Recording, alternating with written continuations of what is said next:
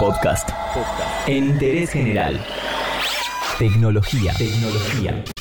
El mito es una de las fuerzas más ancestrales y poderosas de la naturaleza humana. Es casi imposible vencerlo, porque está arraigado en nuestro ADN desde los tiempos de las cavernas. La tecnología no le escapa a esta cuestión. Leyendas tan naturalizadas que creemos que son reales y mitos que se terminan convirtiendo en realidad.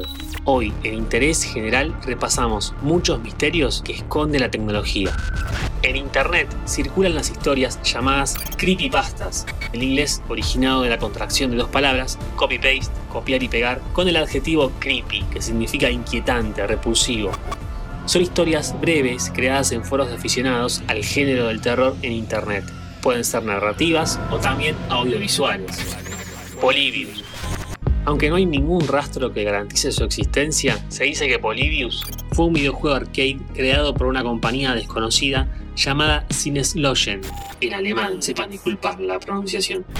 Su distribución fue limitada, estuvo en apenas unas pocas salas de Estados Unidos. Se afirma que su sencilla dinámica lo hacía muy adictivo. Se supone que produjo secuelas físicas como epilepsia, mareos, pérdidas de memoria, náuseas y alucinaciones en quienes jugaron con él. Así como se dice que los mensajes subliminales del juego provocaron intentos de suicidio.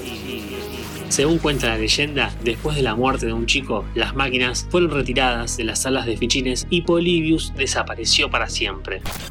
El propio nombre de la compañía ya era una advertencia. En alemán significa pérdida de los sentidos. Aunque el primer resultado de Google ya nos informa que la historia es ficción, todas las demás búsquedas nos dirigen a webs que afirman no solo que Polybius era un juego real, sino que el motivo por el que no encontramos ni rastro de este juego es que el gobierno norteamericano no dejó evidencias al respecto. Slenderman. Un ejemplo concreto de creepypasta que saltó de la ficción de los foros para afectar nuestra realidad es Slenderman.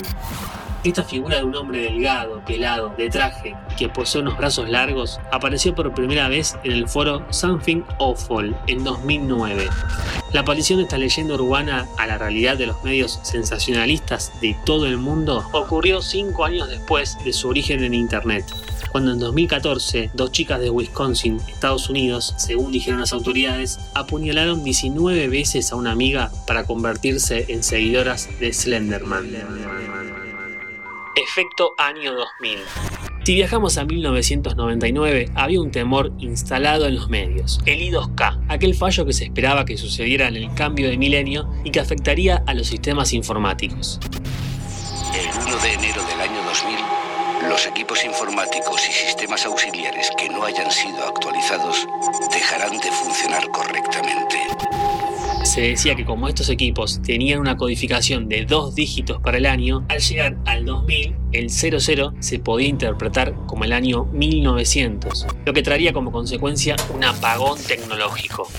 Muchas empresas invirtieron fortuna en actualizaciones, pero al final el año 2000 llegó y no pasó nada grave, más allá de algún que otro fallo sin importancia. Juegos mufa o premonitorios. Madden, producido por EA Sports, es una de las sagas de fútbol americano más antiguas y exitosas. A partir de 1999 se comenzó a presentar en la portada a los jugadores que la estaban rompiendo cada año. Desde entonces, cada uno de los jugadores de portada sufrió una desgracia que van desde el derrumbe de su carrera hasta serias lesiones que los dejaron afuera del torneo. La serie de juegos de lucha libre SmackDown vs. Raw, basado en el show televisivo norteamericano, era muy popular a mediados de la década del 2000.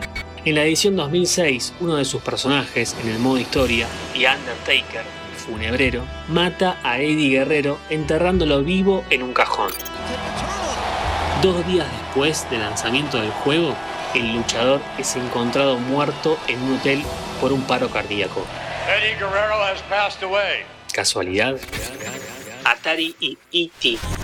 Cuando la empresa de videojuegos Atari fracasó estrepitosamente con el lanzamiento del juego E.T. el extraterrestre, comenzaron las confabulaciones acerca de que la propia compañía hubiese enterrado cartuchos de este fracasado lanzamiento en un desierto. Lo sorpresivo de la historia es que al final era real. Un grupo de excavadores encontraron los cartuchos en el desierto de Álamo Gordo, en Nuevo México. Mitos y leyendas. El boca a boca sigue vigente, incluso en la tecnología. Todo lo que querés saber está en interésgeneral.com.ar.